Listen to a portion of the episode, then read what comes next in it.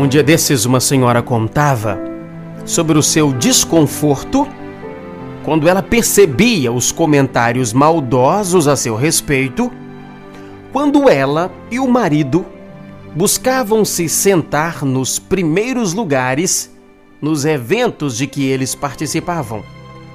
Eles sempre tentavam se assentar bem à frente. Ela uma senhora muito jovial, sempre sorridente, simpática e cordial, era portadora de uma deficiência auditiva grave. E mesmo com a ajuda dos aparelhos, ela precisava da leitura labial para entender o que as pessoas falavam nestes eventos. E esse era o motivo pelo qual ela sempre buscava os primeiros lugares para se assentar. E o esposo lhe fazia companhia. Por vezes, na tentativa de evitar os comentários maldosos, ela costumava se justificar sempre que havia alguém por perto, quando ia se assentar na primeira fila. E então ela explicava às pessoas próximas sobre os motivos pelos quais ela precisava se sentar mais à frente para compreender o que estava sendo apresentado. Com o passar do tempo, ela notou que não bastava dar satisfação a uns pois sempre restava alguém para comentar maldosamente a sua atitude, reclamando dela procurar os primeiros lugares para se assentar nos eventos. Depois de algum tempo, como o casal se tornou conhecido em muitos lugares dos quais frequentava, passou a ser comum perceberem duas poltronas reservadas bem à frente para que eles pudessem se assentar. E isso muito incomodava os impiedosos de plantão.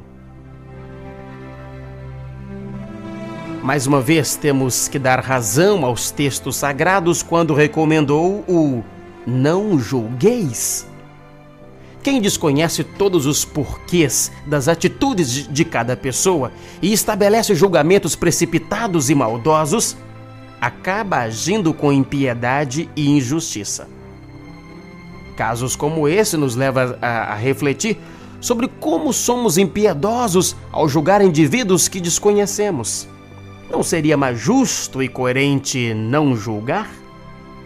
E o que é mais lamentável é que, mesmo percebendo que fomos injustos e impiedosos, dificilmente pedimos desculpas. A consciência nos acusa, mas o orgulho nos impede o gesto de humildade. E o orgulhoso sofre mais, não há dúvida. Ele prefere a autopunição, com enfermidades variadas, a um pedido sincero de perdão. É mais fácil para o orgulhoso amargar uma doença causada pela consciência de culpa do que reconhecer que falhou na apreciação de pessoas ou situações. E como a consciência nos acompanha dia e noite e não podemos fazê-la calar-se, é preciso ouvi-la com mais atenção. A falta de piedade na apreciação do comportamento dos outros tem causado infelicidade e desgosto na vida de muitas pessoas. Procure observar o mundo com os olhos de fraternidade, de piedade, de compaixão. Considere que as aparências podem nos enganar muitas e muitas vezes. Para construir um mundo onde a felicidade esteja mais presente, é preciso corrigir o nosso olhar e a nossa forma de apreciação de pessoas e situações. Pensemos nisso sempre que a tentação de julgar os outros se apresentar. Top Gospel.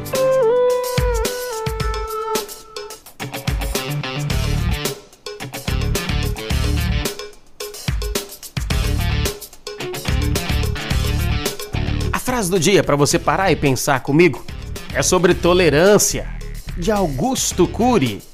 Augusto Jorge Cury, nascido em 1958, psiquiatra e escritor, escritor brasileiro, que sobre tolerância teria dito.